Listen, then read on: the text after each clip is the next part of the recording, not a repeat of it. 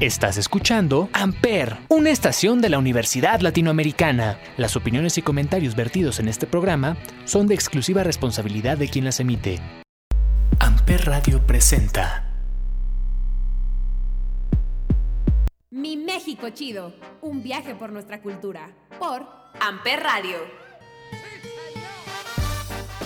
Hola a todos, yo soy Val, estoy con Anuar, Moni y JD, aquí una vez más en mi México Chido, compartiendo la cultura tan hermosa de México con todos ustedes. En este episodio vamos a platicar un poco de los personajes emblemáticos que han dado renombre a nuestro país. ¿Cómo están ustedes chicos? ¿Me nos podrían platicar alguno de ellos? Hola Val, la verdad es que particularmente yo me siento muy feliz de poder estar en este episodio de Mi México Chido, en donde platicaremos justo como dices de personajes emblemáticos de México. El que yo conozco y del que más he escuchado es Pedro Infante. Pedro Infante, no sé si sabían, nació en Mazatlán, Sinaloa, un 18 de noviembre de 1917. Fue un artista mexicano que durante sus años en activo se convirtió en uno de los personajes más queridos en todo el país. ¿Ustedes sabían algo de eso? Yo sí sabía, amiga, porque mi abuelita era muy fan e incluso sé que su fama se extendió internacionalmente porque tuvo un cameo en Coco. Exactamente, el, personaje principal de, de, Ernesto de la Cruz, el villano este que todos temíamos, fue inspirado no solo en él, sino en Jorge Negrete. Entonces creo que al final cumplió su, su logro de, de, ser una persona súper importante en México, ¿no? Y creo que todas las abuelitas era típico que nos los pusieran en, en nuestras casas y ver todas sus películas. Creo que era algo muy característico de las familias mexicanas, ¿no? Claro, sí, siempre fue, fue súper emblemático y creo que hasta la fecha sigue siendo muy importante Pedro Infante, ¿no? Seguramente nuestros hijos van a seguir conociendo de Pedro Infante.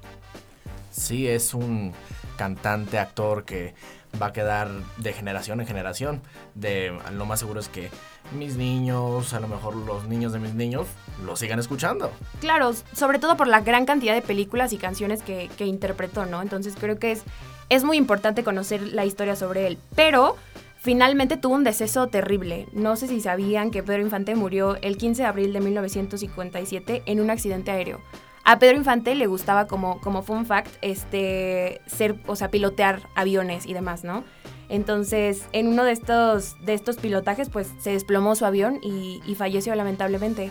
A raíz de eso se empezaron a hacer teorías conspirativas sobre su muerte, en donde decían la más famosa que Cantinflas lo ocultaba en un rancho donde solamente le llevaba agua y comida, entonces está muy loco, ¿no? Como se muere un cantante o se muere una persona súper importante, un artista súper importante, y existen estas teorías conspirativas. Lo mismo le pasó a Jenny Rivera, a Juan Gabriel, al mismo Michael Jackson, ¿no?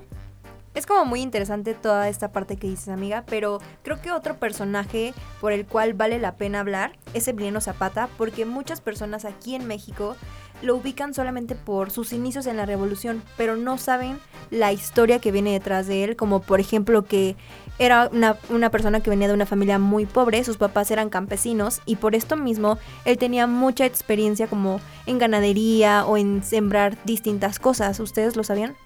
No, la verdad es que yo digo, como, como eh, estudiante y mexicano, sabes un muy poco de ellos, pero a fondo, no, la verdad estaría muy interesante que nos platicaras. Bueno, y él nació el 8 de agosto de 1879 y lamentablemente ya después de que les conté todo esto de que creció en una familia con escasos recursos, quedó huérfano a los 16 años. Y es muy chistoso porque pues él vagaba y siempre trataba de defender los derechos de los demás y sobre todo de defender a las personas que no tenían mucho. Entonces fue ahí cuando inició como su primera guerra contra los hacendadores para recuperar las tierras de personas que se las habían robado.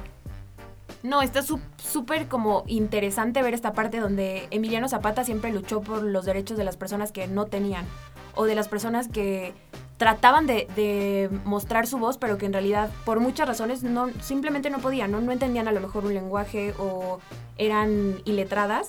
Entonces Emiliano Zapata les dio toda esta fuerza para poder hacerlo. Porque al final era como esta empatía que tenía él con las mismas personas, ¿no?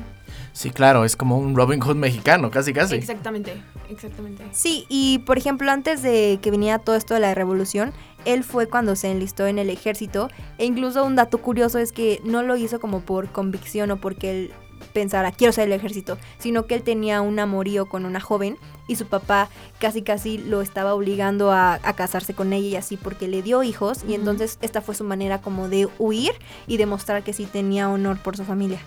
Claro. No, está súper interesante cómo a, cómo a pesar de, de todas estas vueltas que le dan a la historia y que cada quien va haciendo su versión, eh, Emiliano Zapata siempre se refleja como un personaje súper importante, tanto que ha llegado a tener el nombre de, bueno, a que las, nuestras calles tengan su nombre, la misma estación del metro tiene su nombre, ¿no? Entonces, claro que fue un, un personaje súper emblemático para México. Sí, y al final él falleció el 10 de abril de 1919 en Morelos, su ciudad que lo vio nacer. Pero al final creo que logró con su objetivo, que fue defender a muchas personas y ayudar. Pero JD, no solo hay personalidades famosas a través de la historia, eh, también tenemos personas que ponen en alto el nombre de México. Y yo quiero hablar de un campo que, en serio, eh, México es el número uno en doblaje en toda Latinoamérica. Y quiero hablar de personalidades famosas del doblaje. Pues creo que todos conocemos a Goku, a Goofy, a Homero Simpson, pero pocos conocen las voces que tienen ellos o los actores que los, que los interpretan. Y bueno, me gustaría hablarles de Francisco Colmenero. Eh, creo que todos lo pueden reconocer siendo la voz de a lo mejor de Pumba en El Rey León, el que hace desde World Disney presenta muy clásica, clásicas obras de Disney, un gran actor, tiene 67 años de carrera en, doblaje, o sea, es todo un crack, sí, es todo un crack, es todo un ídolo en el doblaje. Y la verdad es que ahora que lo mencionas, todos esos personajes son personajes que marcaron nuestra infancia, pero yo no tenía ni la menor idea de quién hacía ese doblaje. ¿eh? Y aparte creo que siempre vale la pena reconocerlos porque es como dice Anuar, Nada más sabemos como las voces de estos personajes, pero nunca nos interesamos por saber quién es la persona que les da vida. Sí, por supuesto, y que al final el doblaje es toda una carrera, o sea, no es llega cualquier persona y hace una vocecilla, ¿no? Conlleva mucha responsabilidad y creo que es súper importante conocer de, de ellos. Sí, obviamente, o sea, eh, no, el doblaje no, o sea, además de ser una carrera es un servicio, o sea, ayuda a que personas a lo mejor que no pueden eh, leer los subtítulos, no pueden a lo mejor ver la película, eh, les brinda el doblaje esta opción de, de, disfrutar, de disfrutar una película, exacto. Por, medio del oído. Por medio del oído, exacto. Y, de verdad sí es muy, muy interesante que haya sacado a este personaje al, en este programa. Eh, vamos ahora con la canción de Llorar con Jesse Joy y con Mario Dom por Amper Radio. Me perdí buscando ese lugar, todo por tratar de demostrar. Olvidé que sin tu amor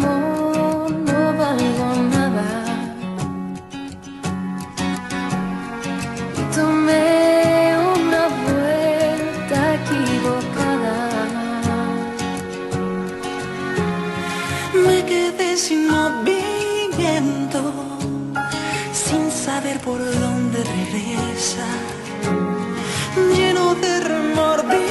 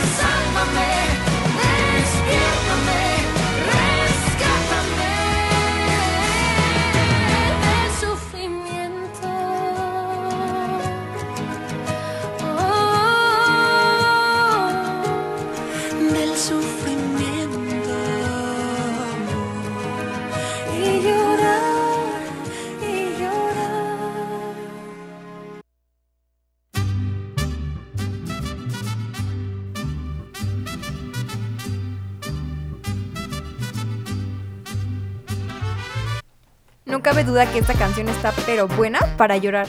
Pero hablando de llorar, ¿saben quién se la pasó llorando y mucho tiempo? ¿Quién, amiga? Frida Kahlo.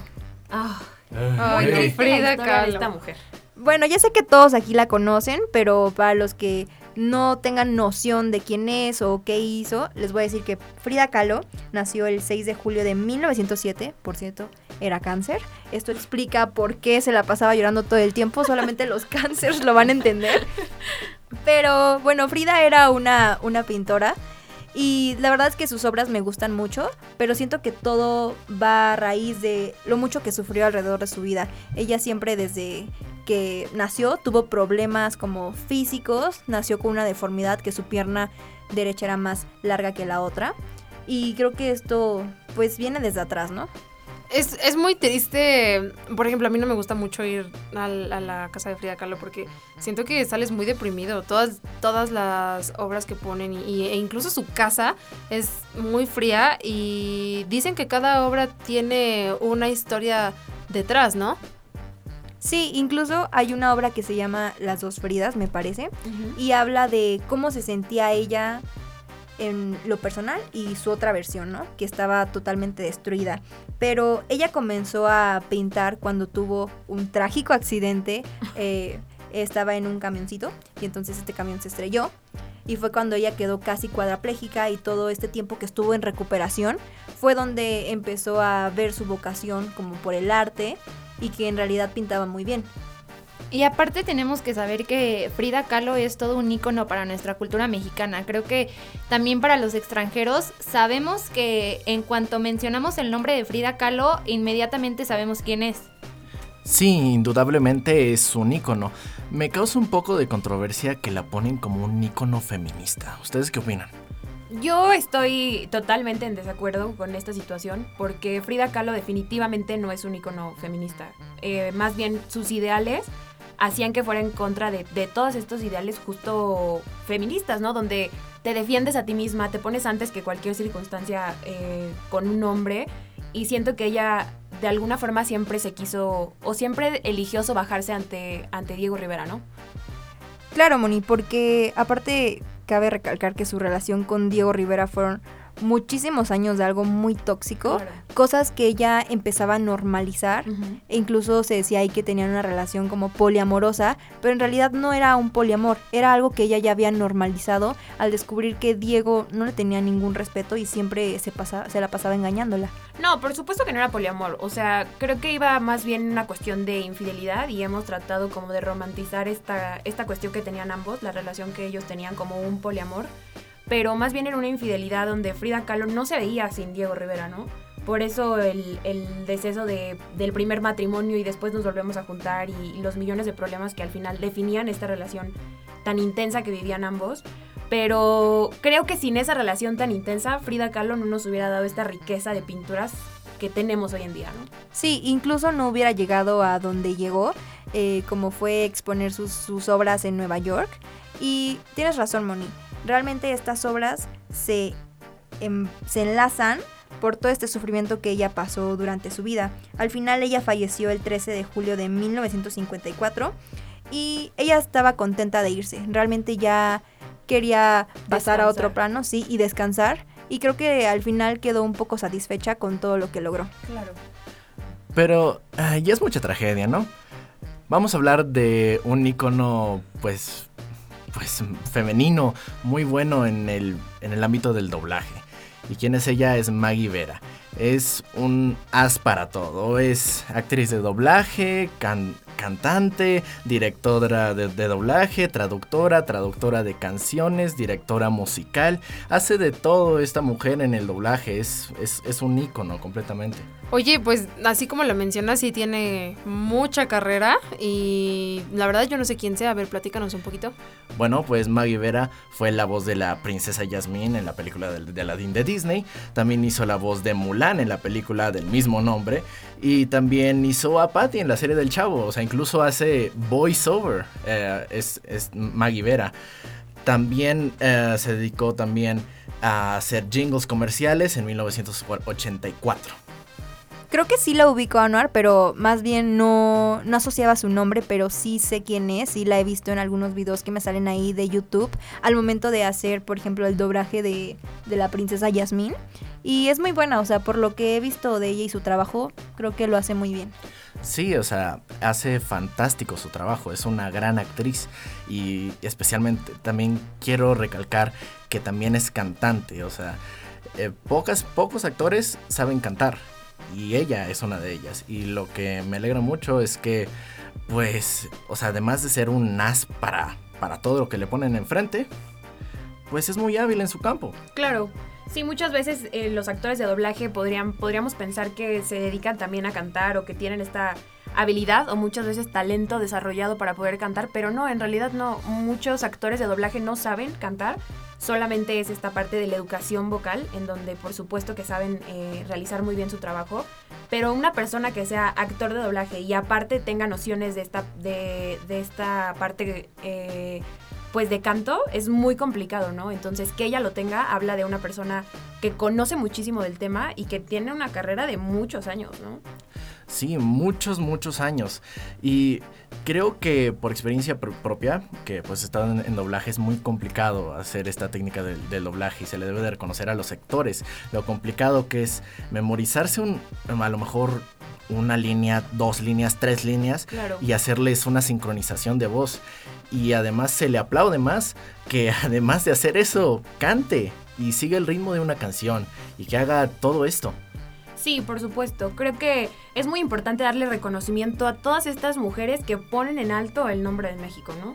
Hablando de, mujeres que ponen a México en un, gran lugar, eh, una de ellas es Sor Juana Inés de la Cruz. Sor Juana Inés de la Cruz, pues como ya sabemos y nos la han enseñado en, en historia, en la primaria, o que la hemos visto en nuestros billetes de 200 pesos cuando vamos a comprarnos nuestras respectivas caguamas. Sor Juana Inés de la Cruz evidentemente era una religiosa mexicana que fue erudita, o sea, erudita, autodidacta, que desafió los privilegios de los hombres y se convirtió en una de las escritoras más prolíficas del siglo XVII. Me parece que Sor Juana Inés de la Cruz definitivamente es un símbolo del feminismo porque desafió todos estos valores que estaban impuestos por, por los hombres y decidió ser súper aguerrida y decir, aunque no existan poetas, eh, eh, más bien que existan poetas mexicanos, pero que no existan poetas mujeres, yo lo voy a hacer, ¿no? Me voy a, me voy a lanzar y voy a tomar este, al- a los cuernos, al toro por los cuernos, más bien, y decidió salir adelante, ¿no? Que es, como decía, sí, un símbolo del feminismo, pero también del empoderamiento femenino. Sí, o sea, desde el momento que ella decidió disfrazarse de, de hombre para poder estudiar y que de verdad se le tomara en cuenta, creo que de ahí parte como toda esta fuerza que ella tenía como mujer.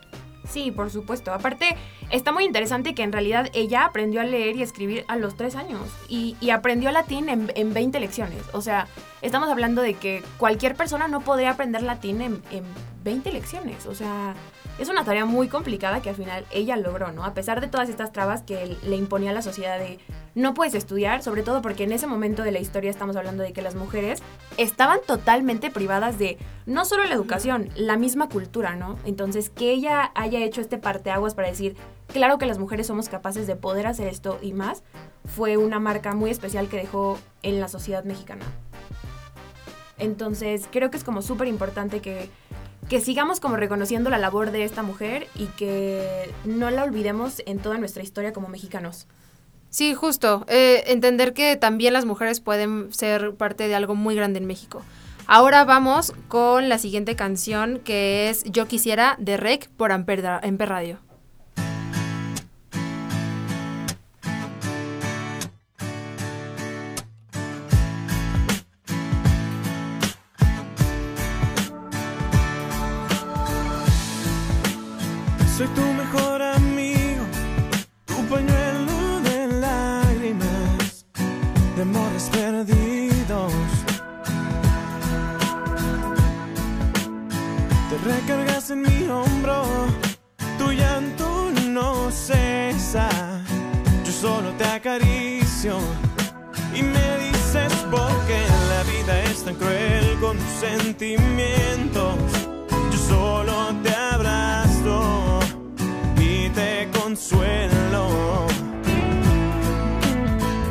Pides mil consejos para protegerte de tu próximo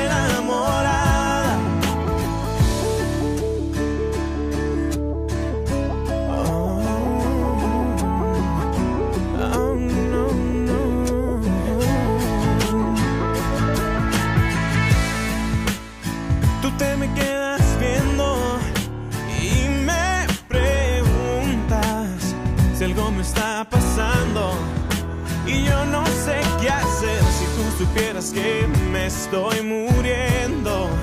Quisiera decirte lo que yo siento, no, no, no, pero tengo miedo de que me rechaces y que solo en mi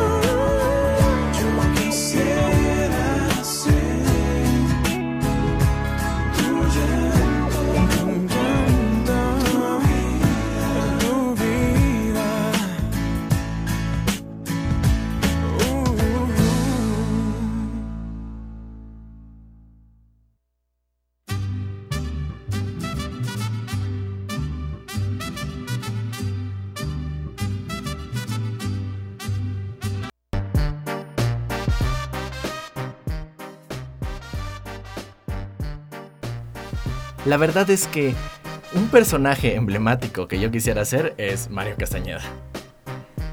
Y, Pero, pero ¿quién es Mario Castañeda o, o por qué quisiera ser él? Me suena un poco. Bueno, él es el actor de doblaje que le dio la voz al personaje mítico llamado Goku. Ah, ok. Ah, bueno, es que ya en términos de personajes, como de infancia, es más fácil relacionarlo, pero cuéntanos más de él. Bueno, pues él nació el 29 de junio de 1962 y tiene 38 años en la carrera de, de doblaje. Ha hecho muchos personajes, el más emblemático que tiene es Goku. Eh, aunque algo trágico le pasó al doblaje en esta cuestión de- del anime aquí en México, porque hubo una satanización en los años 90 de todo este contenido de anime, por una cosa de desinformación y pues tuvieron que quitar varias televisoras, um, Sailor Moon, eh, Dragon Ball, etc. Todos estos animes. Por ejemplo, yo nunca fui muy fan como de ver este tipo de, de animes, que recuerdo que los pasaban en Canal 5 siempre. Yo era de las que, ay, Dragon Ball, cambiar. Entonces no, pues, no he ubicado muy bien su trabajo, pero aparte de hacer a Goku, ha hecho otros personajes que sí pueda ubicar más fácil. Eh, ¿Te acuerdas la película eh, del Grinch, por ejemplo? Ajá. Él la hizo. O sea, él hace la voz del, Del Grinch, sí, hace la voz del Grinch. ah, qué padre. Y bueno, igual, un super actor de, de doblaje, tiene mucha trayectoria en doblaje, ha estado, participó en TV Azteca en, en parte de la imagen del Canal 7 Ujú. y también trabaja como locutor comercial y trabaja haciendo jingles.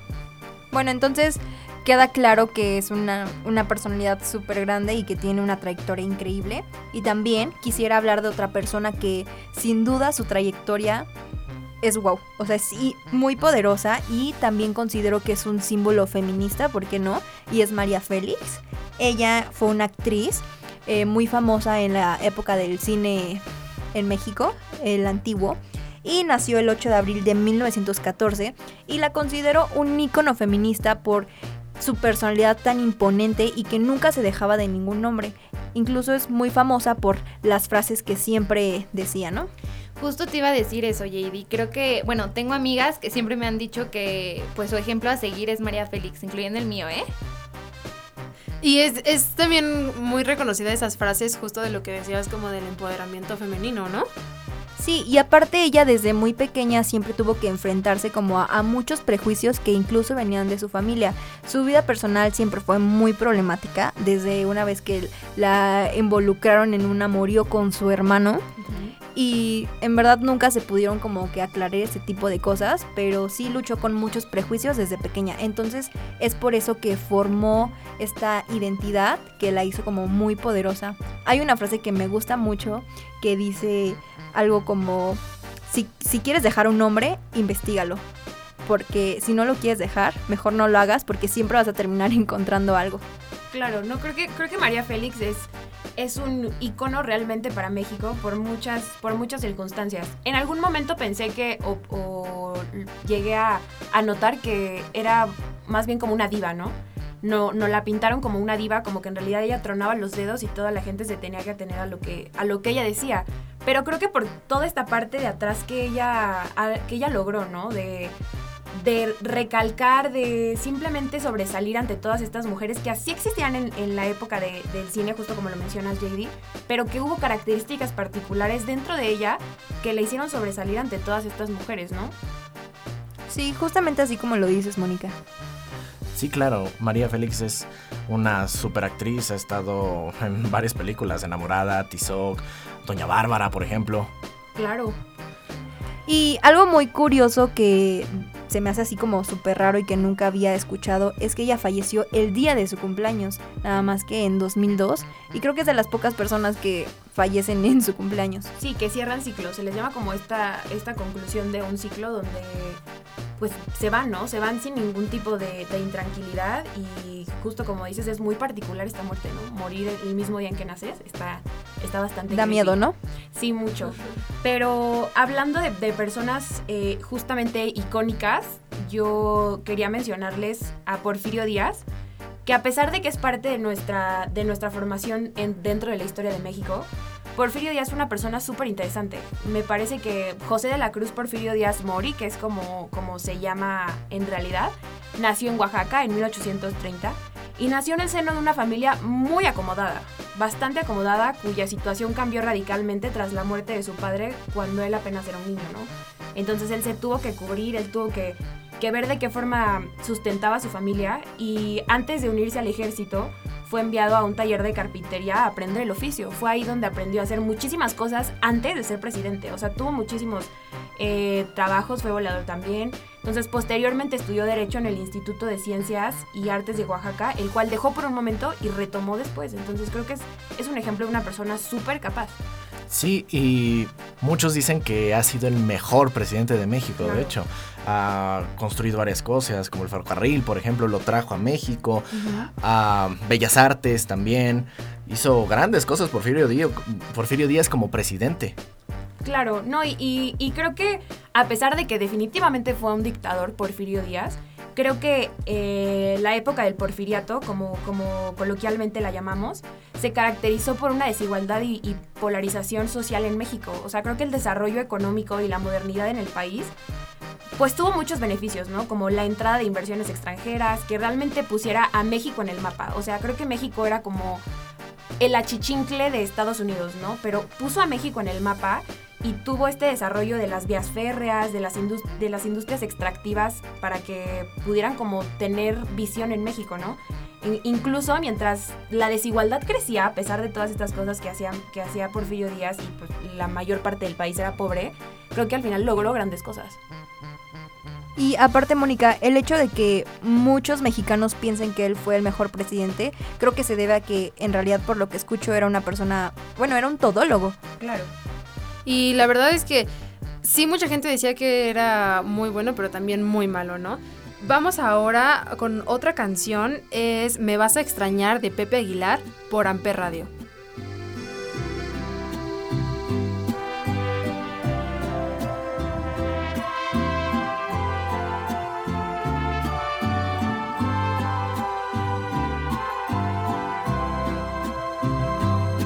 me vas a extrañar.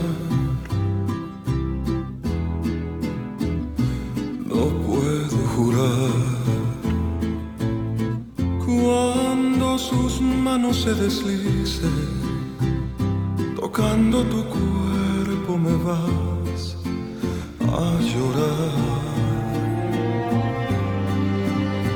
Lo siento por él. pero más por sacarme del camino, pero tu deseo se queda conmigo.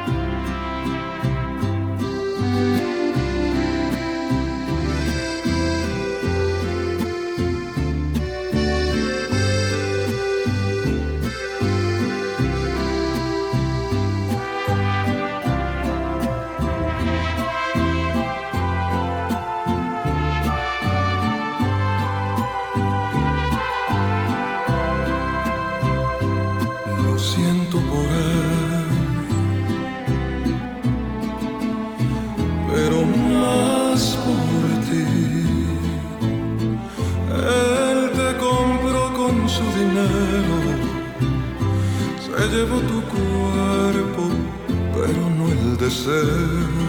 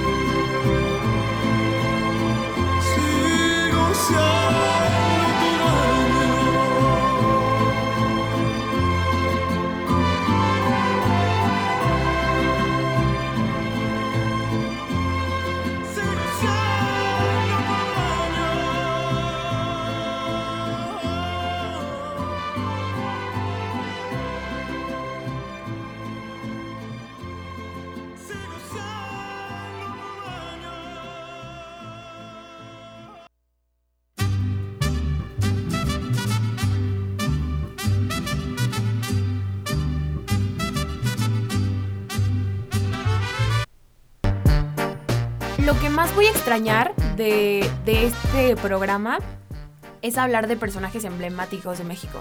La verdad me gustó mucho este tema, espero que a ustedes también les haya gustado, que lo hayan disfrutado. La verdad es que a todos nos encantó poder hablar un poco de, de quiénes son estas personas importantes para nuestro país.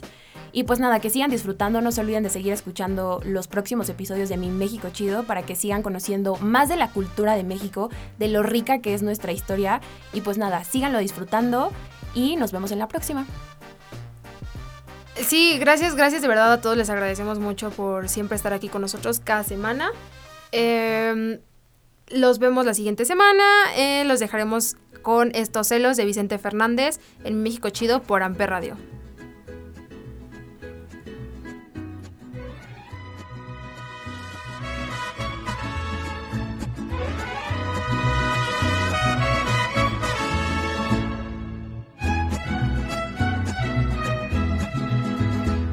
Te miré, estabas tan bonita, tan sensual. Te imaginé ajena y me hizo mal. Ay, ay, amor. Ay, ay, qué dolor.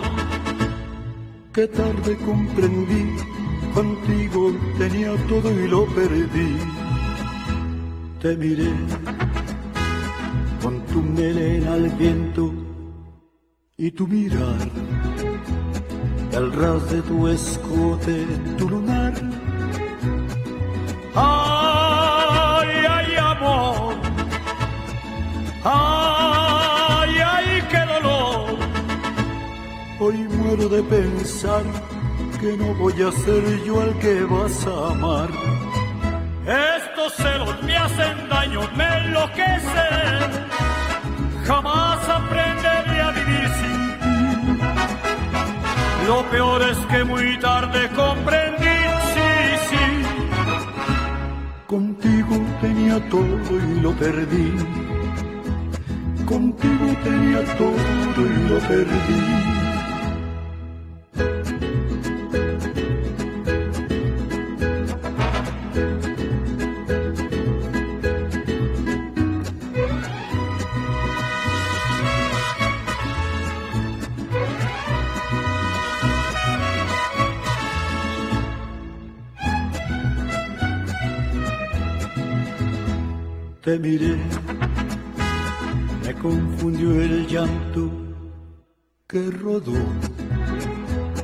Surgió una esperanza, pero no. No, ya no hay amor. No, y fue mi error. Y hoy muero de pensar que no voy a ser yo al que vas a amar. Estos celos me hacen daño, me enloquecen. Jamás aprendería peor es que muy tarde comprendí, sí, sí. Contigo tenía todo y lo perdí. Contigo tenía todo y lo perdí.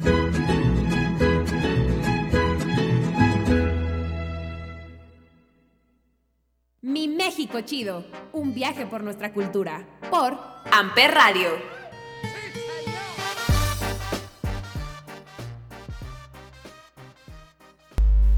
Radio presenta